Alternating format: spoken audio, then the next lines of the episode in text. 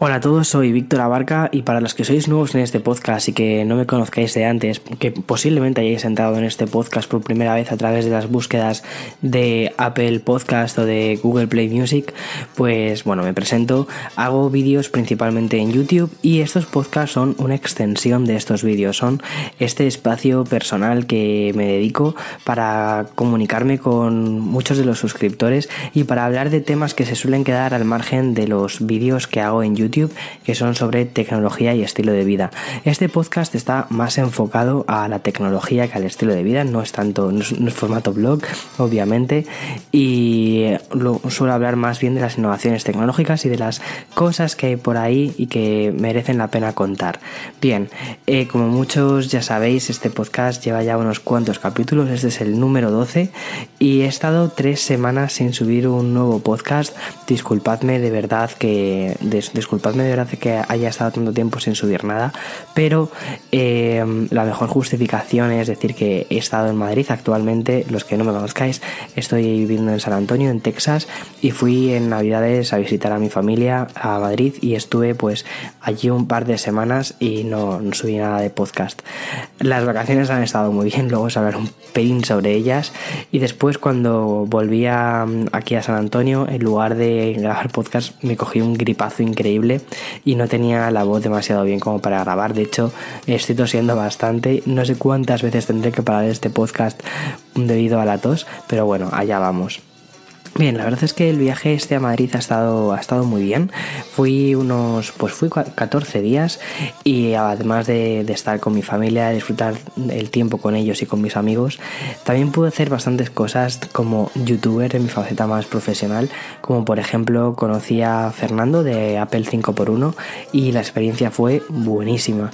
Muchísimos de vosotros seguro que le conocéis, también tienen, eh, Apple 5x1 tiene un podcast enorme y muy muy bueno también en, en Apple Podcast y la verdad es que grabar con él un vídeo para su canal fue una pasada y ha sido una experiencia muy buena porque además ha servido para que más gente me conozca en YouTube y fue increíble porque en una semana y poco eh, perdón, en una semana y poco, no, en un día y poco crecí más de mil suscriptores, lo cual, lo cual ha estado muy bien y wow, o sea, es o sea, un agradecimiento increíble que tengo ahora mismo por ellos.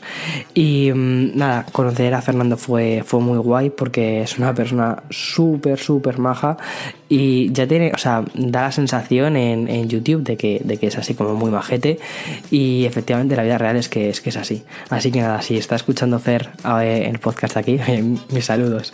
Y mm, luego también aproveché para hacer una pequeña quedada con los suscriptores y la quedada estuvo muy curiosa. Era la primera quedada que hacía como youtuber, la verdad es que no, no, muchas veces cuando estás haciendo todas estas cosas, por ejemplo, este podcast que estoy aquí en mi habitación grabando, nunca sabes eh, cuántas personas van a poder escuchar esto. Bueno, al final sí, tienes tus datos, tienes tus cifras, tienes tus estadísticas, pero no dejan de ser números y los números son muy, muy fríos.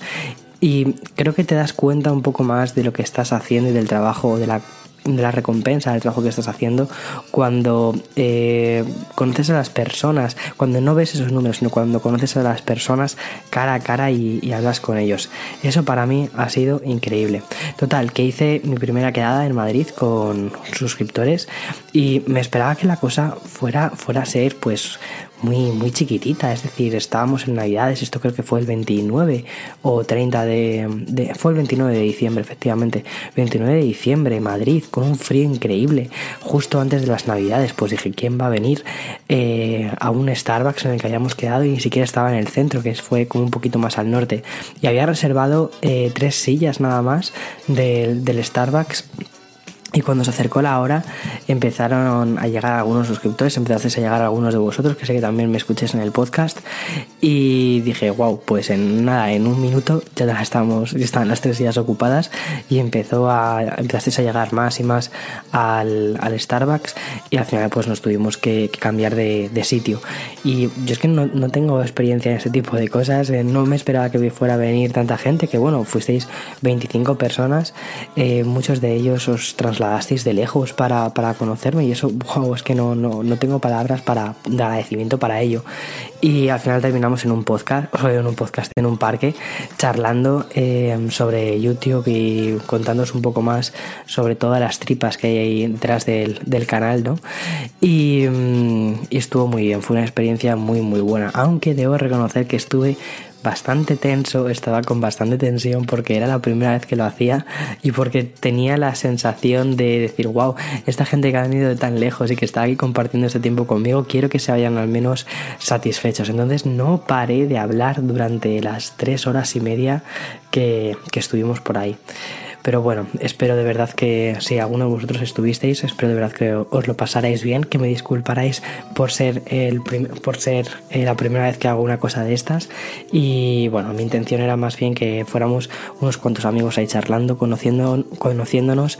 Y me sirvió mucho para conocer para conoceros a vosotros, conocer las personas que estáis escuchando estos podcasts o viendo los vídeos de YouTube y ver la comunidad que, que hay detrás y wow, o sea, estoy súper, súper, súper orgulloso de verdad. Y nada, con la enorme gripe que hay en Madrid, porque hay una epidemia de gripe, pues obviamente no tardé en cogerlo, porque yo soy el señor Pupas y cojo absolutamente todo. De todo. También hay que decir que me quedé estos días en casa de mis padres en Navidades para aprovechar y estar tiempo con ellos, y estaban, ambos estaban enfermos con gripe, así que obviamente era raro que no, que no cogiera yo gripe. Así que efectivamente cogí gripe. Y esta gripe me la ha traído a San Antonio. Ahora resulta que me he enterado de que hay una epidemia de gripe en San Antonio, pero prometo que yo no he sido el culpable, que me he pasado prácticamente casi toda la semana en casa intentándome recuperar del jet lag. Así que yo no tengo nada que ver con ello, lo prometo. Bien, eh, por eso, de verdad, disculpadme que la semana pasada no subiera podcast, a pesar de que dije que iba a subir un podcast, pero es que estaba con la, con la voz completamente destrozada y tosiendo muchísimo. De momento no he hecho ningún corte, no he hecho ningún corte para grabar hasta aquí, o sea que ojalá me deje la tos continuar. Bien. Estas cosas, o sea, esta semana ha pasado, estas semanas que no he subido nada, han pasado cosas muy interesantes en el sector de la tecnología. Ya me, me meto en, en, materia dentro del podcast. Eh, han pasado cosas muy curiosas en el sector de la tecnología y toca, toca comentarlas. Lo primero de todo ha sido una cosa que me habéis preguntado en Twitter sobre, oye, Víctor, ¿qué opinas sobre lo que ha pasado con Apple, el tema de las baterías y todo esto, ¿no? Y no sé si os habéis enterado, eh, pero eh, se, ha se descubrió de una manera un poco fea que Apple estaba ralentizando eh, algunos equipos antiguos debido a, las baterías antiguas que estos tenían. Entonces, si tenías un sistema, si tenías instalado iOS 11, iOS 11 se estaba viendo ralentizado si tu batería era antigua. Al final, Apple no tardó en, decir que efectivamente eso era, eso era cierto y lo estaban haciendo por un tema de seguridad, por un tema de recalentamiento de los procesadores, recalentamiento de las baterías y digamos, lo que el teléfono tenía que pedir de la batería y para mmm, que el teléfono no se recalentara y que terminara dañándose, habían decidido eh, que el procesador demandara menos potencia, o sea, menos eh, procesado, y para que demande menos procesado, eh, había que ralentizar el, el dispositivo.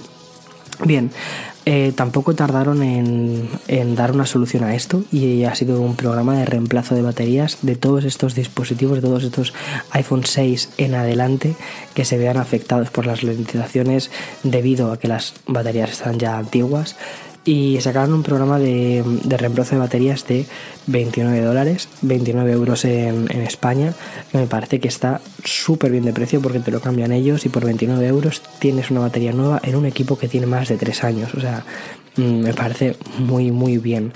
Eh, hoy mismo se ha, se um, ha habido una noticia que dicen que debido a la demanda de baterías no van a poder empezar este programa hasta marzo. Entonces, eh, la gente que tenga estos equipos un poco más antiguos y por lo tanto más ralentizados van a tener que esperar hasta marzo para, para poder poner sus equipos a punto. De todos modos, hay que recordar que estos equipos llevan ya bastante tiempo en el mercado, que han sido equipos que han tenido mucho uso y oye, que haya una empresa que diga, pues mira, si tu equipo no te va 100% óptimo, queremos que te vaya 100% óptimo, que te vaya lo más óptimo posible, vamos a hacer lo posible posible para, para que esto sea así. Em, antes de este programa el reemplazo de las baterías costaba 80 dólares, así que ha sido una rebaja de bastante precio. Em, también ha habido unos nuevos parches de seguridad. Esto ha sido creo que esta semana cuando salido el nuevo parche de seguridad que ha ralentizado algunos teléfonos. Los 6S se ralentizan en algunos casos hasta un 40%. Los iPhone 7 tienen una ralentización pequeña de un 2%, 4%. Y los iPhones 8 y 10 obviamente no se ven ralentizados en absoluto. Esto también se debe al tema de las baterías y al tema de que Apple está primando o, prefiere, prefiere poner por delante el tema de la seguridad del dispositivo eh, antes que la velocidad a mí personalmente me parece que está, que está muy bien pensado, es decir, no tengo nada en contra que decir de ello. Sé que han salido muchísimos titulares, que parece que hay una especie de corriente anti-Apple últimamente con todos estos titulares de Apple ralentiza las baterías de los teléfonos o la obsolescencia programada de Apple, pero no creo que este sea el caso o no creo que esto sea, digamos, el pensamiento que hay detrás de, de ellos como compañía, sino más bien es decir, bueno, vamos a intentar hacer que estos equipos que a la gente les ha costado un dinero eh, les duren el mayor tiempo posible, pero de la forma más segura posible. No todo, no todo vale. Entonces queremos que estos equipos funcionen bien, pero funcionen sobre todo de forma segura. Y me parece, me parece bien. Quizás lo único o la única pega que le pongo a todo lo que ha sucedido ha sido la comunicación. Em, que no hayan sido ellos los primeros en dar el paso y los primeros en reconocer esto y decir, venga, va, vamos a, vamos a ponernos a ayudar a, o vamos a hacerlo nosotros, sino que se ha tenido que descubrir a través de unos foros y que todo haya saltado de, de un modo así bastante, bastante tapadillo. Pero bueno, lo importante al final es cómo lo han solucionado o cómo lo están solucionando y em, y ya está. Pero bueno, sabes que al fin y al cabo siempre que hay una noticia sobre Apple siempre se polariza muchísimo todo porque parece que siempre es Android versus eh, iOS y no tiene por qué ser así, vamos, yo no, lo, yo no lo concibo de este modo, creo que la tecnología no tiene que ir enfrentada, las compañías no tienen que estar enfrentadas como tal, sino que tienen que crecer eh, a la par para que haya la competencia es buena, siempre he pensado que la competencia es buena y a quien mm, ayuda a la competencia al final es al usuario final, porque las empresas se ponen las pilas por intentar sacar mejores productos que, mm, que su, vamos a llamarlo, rival, ¿no? En este caso, o que su competencia. Entonces, no sé, me parece, me parece que no tendría por qué haber mmm, artículos tan sensacionalistas o, o titulares tan, tan, sensacionalistas sobre el problema de las baterías de Apple. Al fin y al cabo, esto eh, ha sucedido a otras empresas y ha sucedido de una forma muchísimo más grave.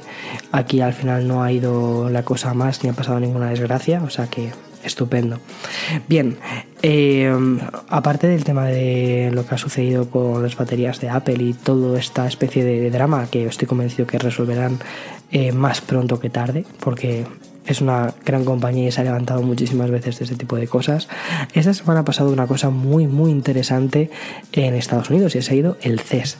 El CES, CES es la Feria de Electrónica de Consumo más famosa, posiblemente de las más, yo creo que es la más famosa del mundo.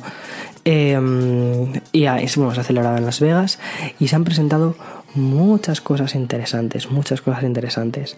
Me encantaría asistir el año que viene a esta feria, pero lo veo, lo veo algo difícil, sobre todo porque aún soy bastante pequeño como influencer de tecnología y dudo que me inviten, pero bueno, nunca está mal soñar.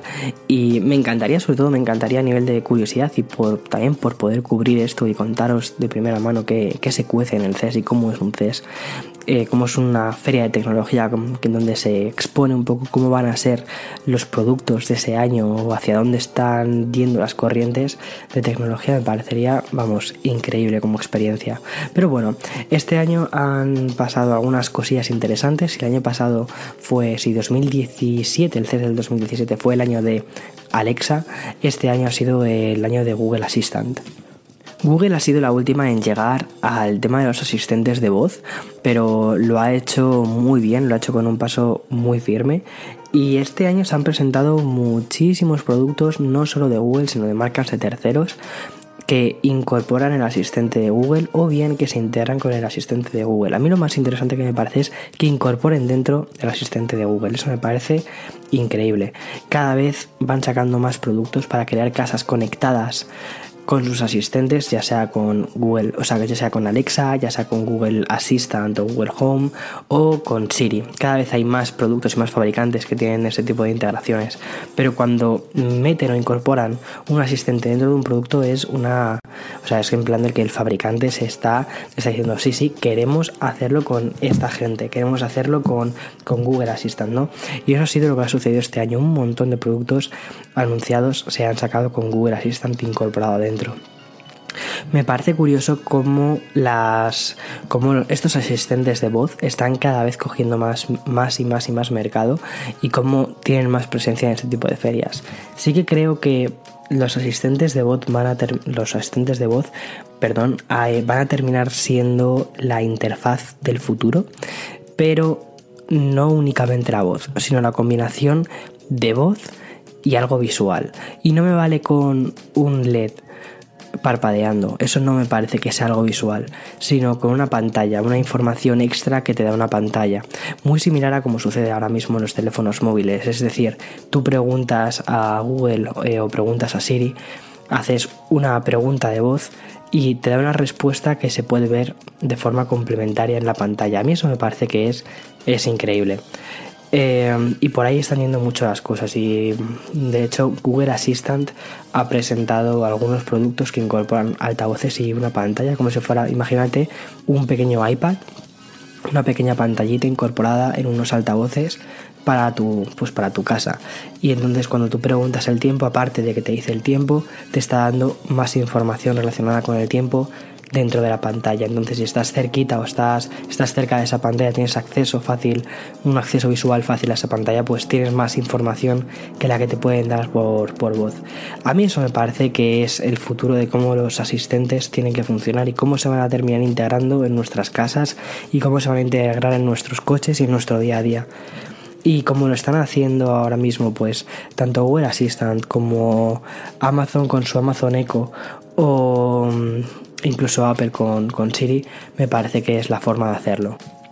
También en este evento se han presentado más cosas aparte de asistentes de voz y complementos para asistentes de voz.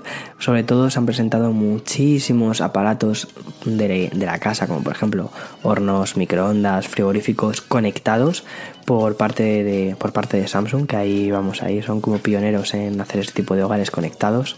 Y también, eh, bueno, Bixby también ha tenido su presencia, pero no, no, tan importante como otros asistentes. Bixby es una apuesta que ha tenido eh, Samsung, o sea, que ha querido hacer su propio asistente de voz no ha conseguido convencer a la gente de que use Bixby en lugar de, por ejemplo, de Google Assistant. Pero bueno, ellos siguen ahí metiéndolo en otros, en otros productos conectados también, pues eso, como te digo, como hornos, microondas, frigoríficos. Nos estamos volviendo quizás un poco locos con todo esto de intentar conectar todas las cosas de la casa. Pero bueno, me parecen apuestas curiosas.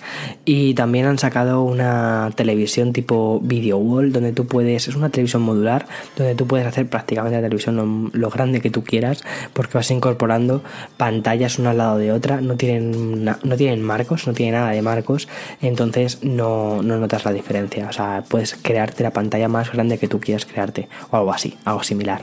Creo que lo han llamado The Wall, el muro. En fin, eh, lo que más me llama la atención de este tipo de ferias, ya sea el CES o, por ejemplo, o sea, sobre todo el CES. El CES me recuerda muchísimo a las, a las pasarelas de moda, ¿no? Es decir, que no todo lo que tú ves en el CES se va a terminar aplicando al hogar real. Y muchísimas marcas grandes, ya sea Samsung, ya sea Huawei o ya sean otro tipo de marcas, hacen verdaderas locuras y invierten muchísimo tiempo y dinero y espacio, porque al final todas estas cosas también ocupan espacio, en crear cosas que realmente no se van a vender al consumidor final. Entonces me recuerda mucho esto al tema de las pasarelas se basan un poco en mostrar cómo van a ser las tendencias que van a predominar durante los siguientes años, es decir, eh, productos o pantallas sin marcos, asistentes de voz, hogares conectados y un poco cómo se ve esa, esa especie de futuro a lo casi Black Mirror, aunque no tan, no tan oscuro como Black Mirror, sino al contrario, pero sí como queremos esa especie de futuro y, y hogar donde todo se conecta con todo, donde todos los datos están por ahí circulando y sirven en principio para mejorar la calidad de, de las personas.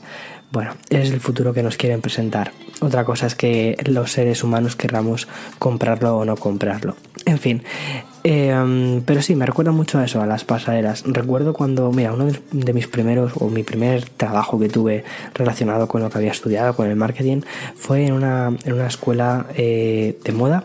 Y yo no vengo del mundo de la moda, vengo del mundo del marketing, pero bueno, estaba haciendo una campaña para, para esta escuela de moda y me acuerdo cuando les pregunté sobre el tema de las pasaderas, dije, yo ingenuo, tenía 20 años o menos, sí. Eh, pregunté, pero si la gente no se pone la ropa que, con la que desfilan, me dijeron, obviamente no.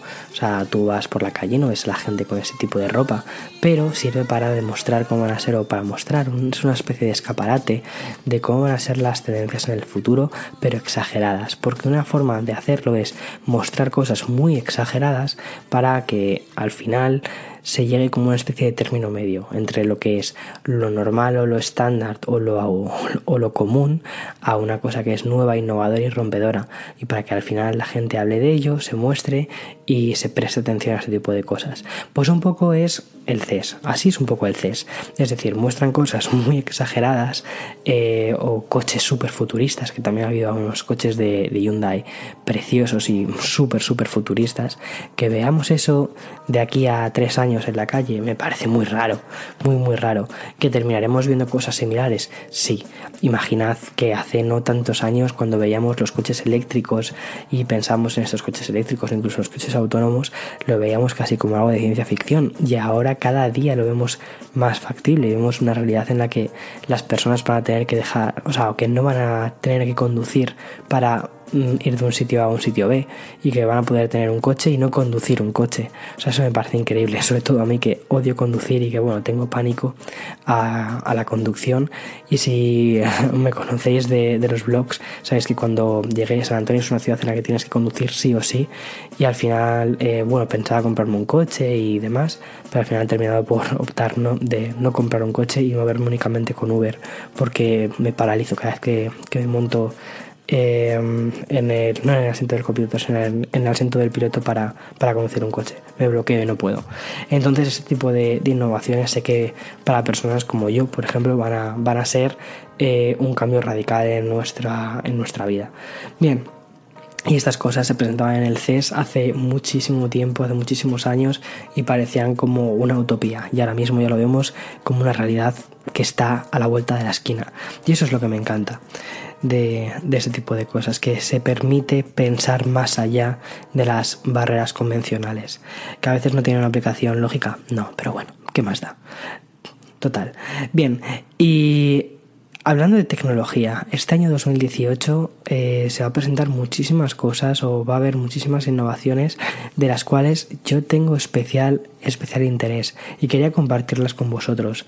Vosotros sabéis que, bueno, soy usuario de Apple, eh, tanto en su sistema operativo de escritorio, es decir, MacOS como iOS, y mm, que también soy un ferviente usuario de Siri, me encanta Siri, me parece que está súper bien pensada.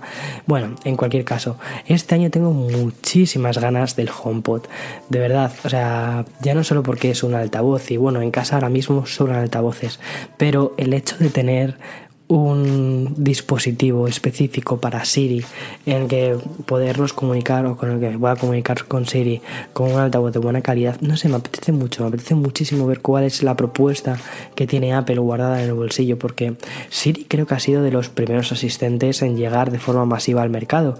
Después han llegado otros, después llegó Alexa, o no sé si Alexa llegó antes o después, pero bueno, eh, al menos en España todavía Alexa creo que no está. Entonces, para mí Siri ha sido la primera. Después ha llegado eh, Google Home o Google Assistant, como quieras decirlo. Em, entonces, que Siri sea la última en tener su dispositivo propio, me parece que es porque Apple está intentando eh, optimizar mucho esto, en crear un producto, en crear, en crear una experiencia diferente a lo que estamos viendo en los asistentes actualmente. Y tengo muchas ganas de ver eso. Tengo, por eso este 2018 tengo muchísimas ganas de ese HomePod y creo que 2018 va a ser la explosión de los asistentes de voz y donde vamos a ver cómo los asistentes de voz de verdad empiezan a hacer cosas por nosotros. Porque hasta ahora preguntarle por el tiempo o preguntarle por qué cosas tengo que hacer en la agenda hoy o qué cosas tengo apuntadas hoy, eso no es realmente el uso con el que estaban pensados estos asistentes. Estos asistentes están pensados para que hagan cosas, para que envíen emails por nosotros, para que nos recuerden citas, para apuntar cosas en el calendario, no para leerlas únicamente. Entonces, por ahí creo que pueden ir las cosas. Eh, también me gustaría ver cómo Siri se integra cada vez en más cosas del hogar y cómo eh, Siri se vuelve más abierto con otros fabricantes. Eso es una cosa que creo que es fundamental hacer para que ese tipo de cosas triunfen. Y luego otra cosa que me apetece ver es no el iMac Pro, que el iMac Pro es precioso. O sea, el, es el, el, iMac, o sea, ya conocéis todos el iMac, de color negro, o sea, precioso, pero con una potencia desorbitada. Está muy orientada para personas que hacen vídeo, para personas muy exigentes con sus equipos. Pero me apetece que eh, me apetece ver esa renovación del Mac Pro.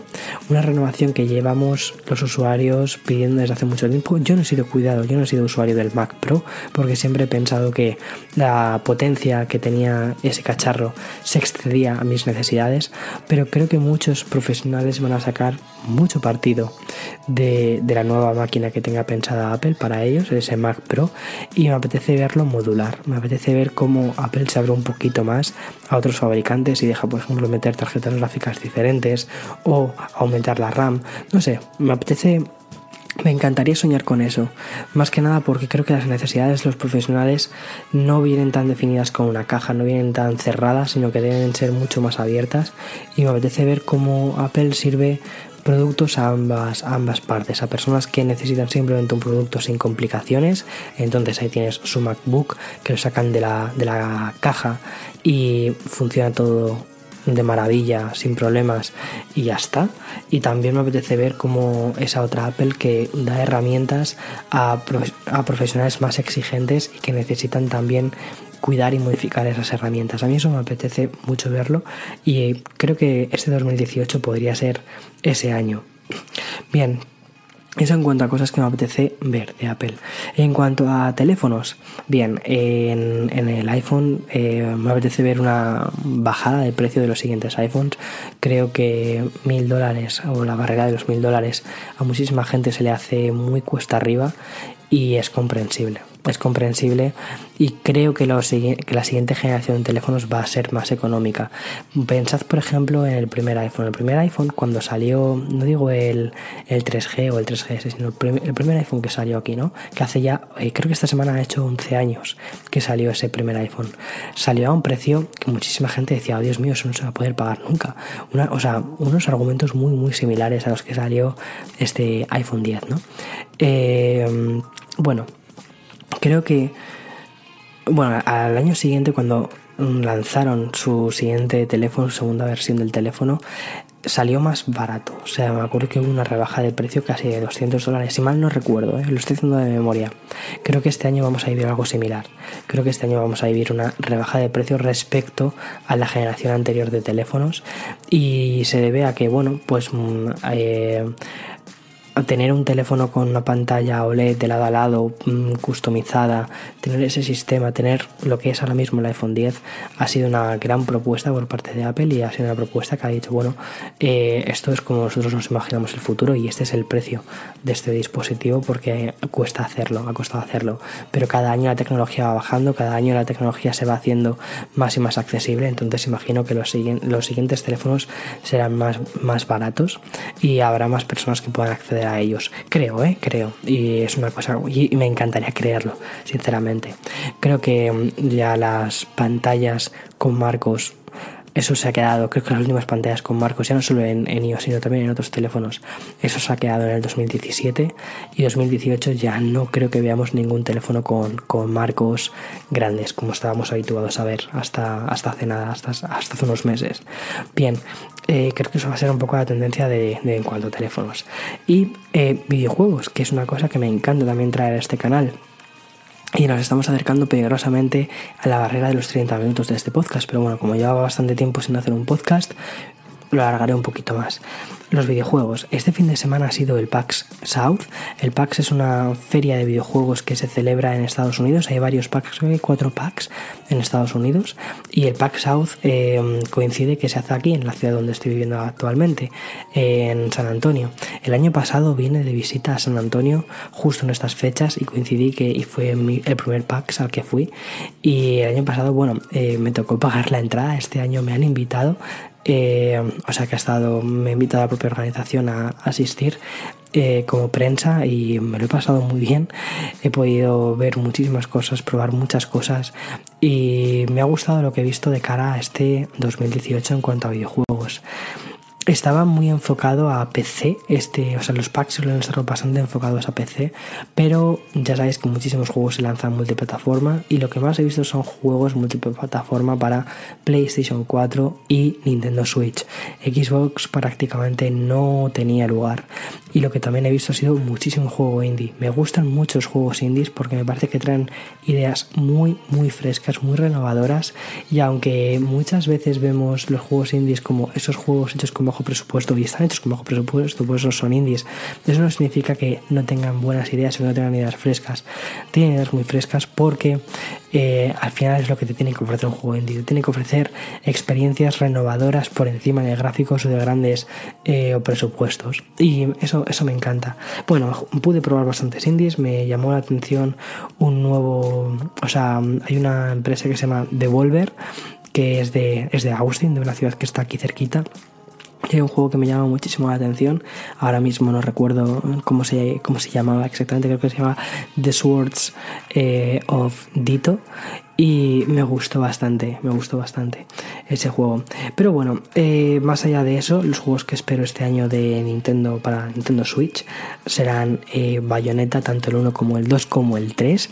El Bayonetta 1 y 2 ya lo jugamos en... Eh, bueno, el Bayonetta 1 lo jugamos en PlayStation 3 hacía bastantes años, pero yo lo jugué en la Wii U y el Bayonetta 2 salió exclusivo en Wii U y ahora va a salir un pack del 1 y del 2 juntos para la Nintendo Switch y este año, creo que es este año que también van a lanzar el tercer Bayonetta. Así que le tengo muchísimas ganas a esta serie. Bien, también el nuevo Kirby que ya se ha anunciado y tiene una pinta fabulosa. Me encantan los juegos de Kirby porque son juegos relajados y aunque muchas veces a mí me veis en los vídeos que voy de un sitio a otro y que eh, es todo como muy, muy activo, muy, o sea que muy poco tiempo intento contarte muchas cosas. Eh, es al final, o sea, cuando termina el día, al final del día, cuando llego a casa, me gusta estar relajado, ya sea eh, haciendo este podcast como ahora, que intento también eso, que compartir un momento relajado con vosotros, una taza de café de forma relajada. Eh, me gusta también jugar a juegos relajados, que es ahí a donde iba.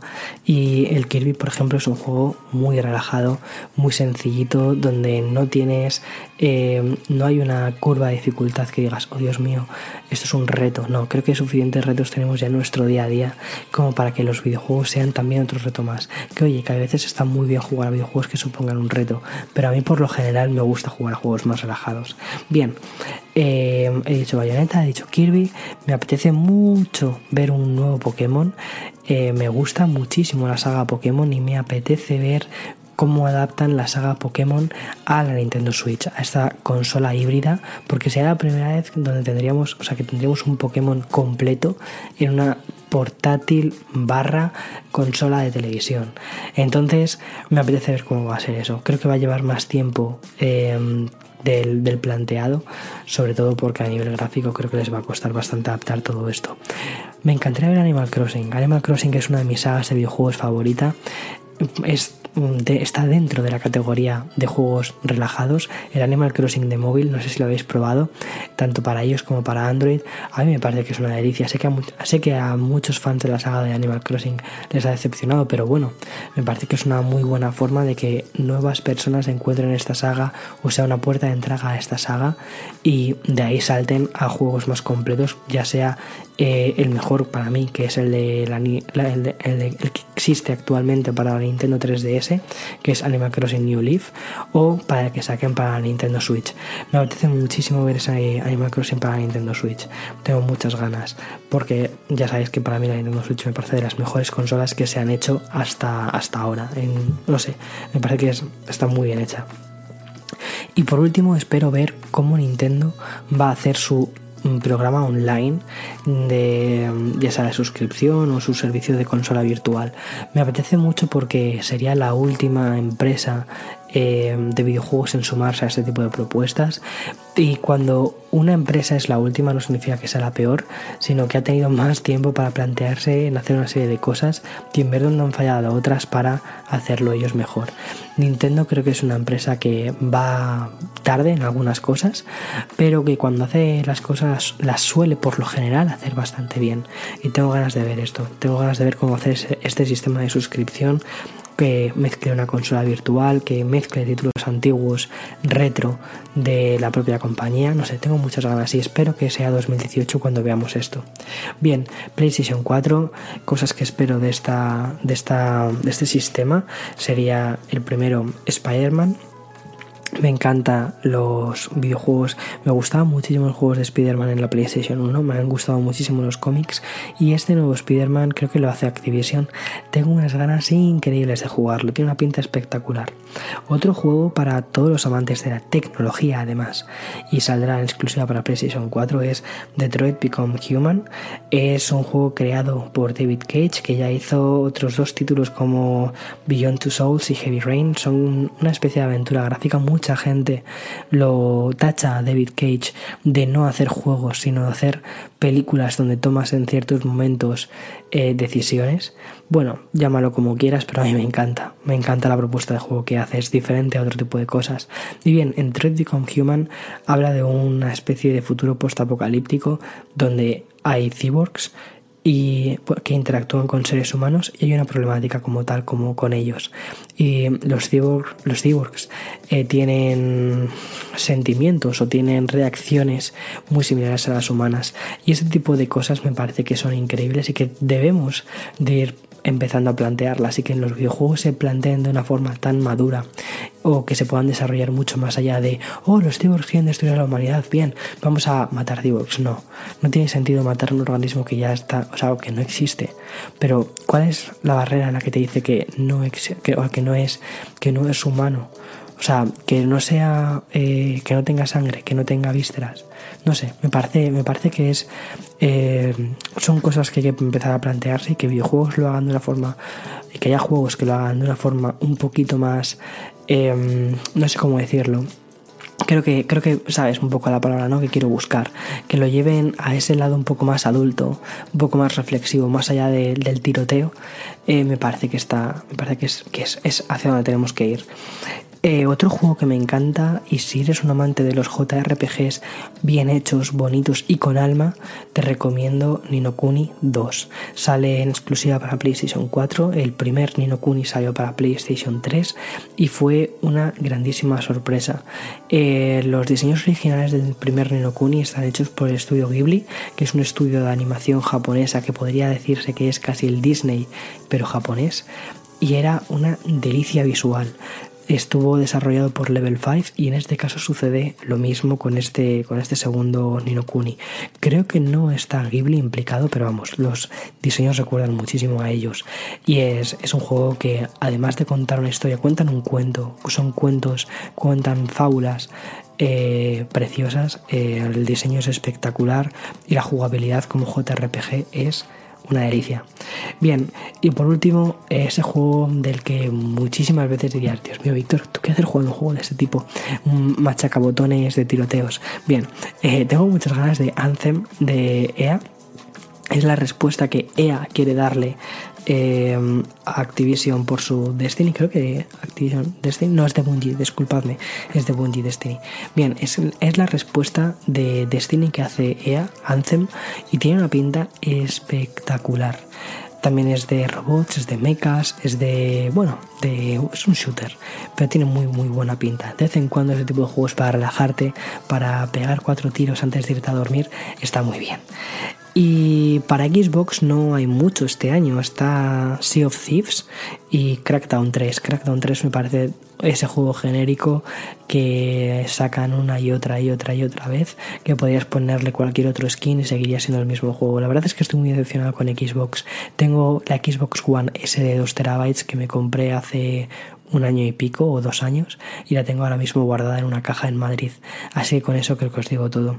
Y bien, eh, a nivel general espero muchísimo del 2018, ya para, también para cerrar este podcast, espero muchísimo de este año 2018, ya no solo a nivel de tecnología, de videojuegos, de cultura digital, sino eh, un poquito más lo que os quería contar es que 2017 para mí ha sido un año increíble. Esta semana, esta semana que entramos hará exactamente un año que empecé a dedicarme al 100% a todo esto, a crear contenidos para internet. Empecé creando vídeos en, YouTube y esta semana os contaré, haré un, primero que haré un vídeo especial sobre ello y quizás en el podcast de la semana que viene os cuento un poco más mi experiencia, que es algo que no bueno, que alguna vez lo he contado en vídeos, pero de forma muy, muy, muy por encima, porque nunca me he visto, ¿cómo se diría?, eh, 100% capacitado para, para, hablar de ello o, confiado, no capacitado, sino confiado para hablar de ello.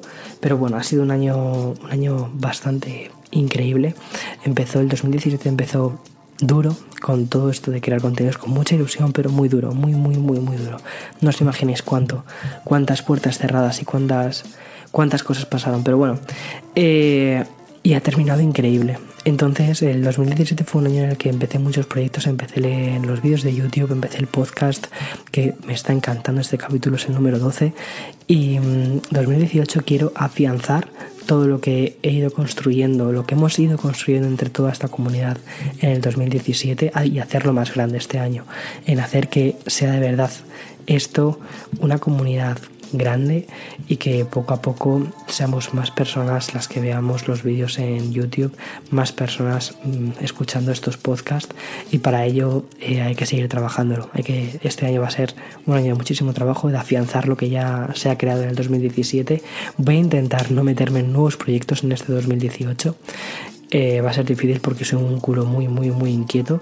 Pero para que os hagáis una idea, siempre intento hacer proyectos a dos años vista. Es decir, cuando hago un proyecto nuevo, no quiero hacer una especie de análisis o valoración en el primer año de vida del proyecto, sino a los dos años de vida. Siempre digo que el primer año es para eh, asentar las bases, para crear el proyecto, asentar las bases.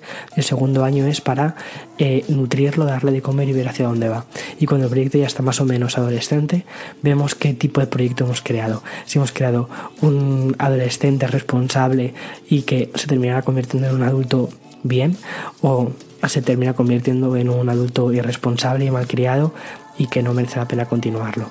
Entonces, bueno, este año para mí va a ser muy, muy, muy decisivo en muchísimas cosas y espero de verdad que me acompañéis. Bienvenidos a este 2018 y bienvenidos a este podcast. Muchísimas gracias por seguirme y haber estado conmigo estos 42 minutos.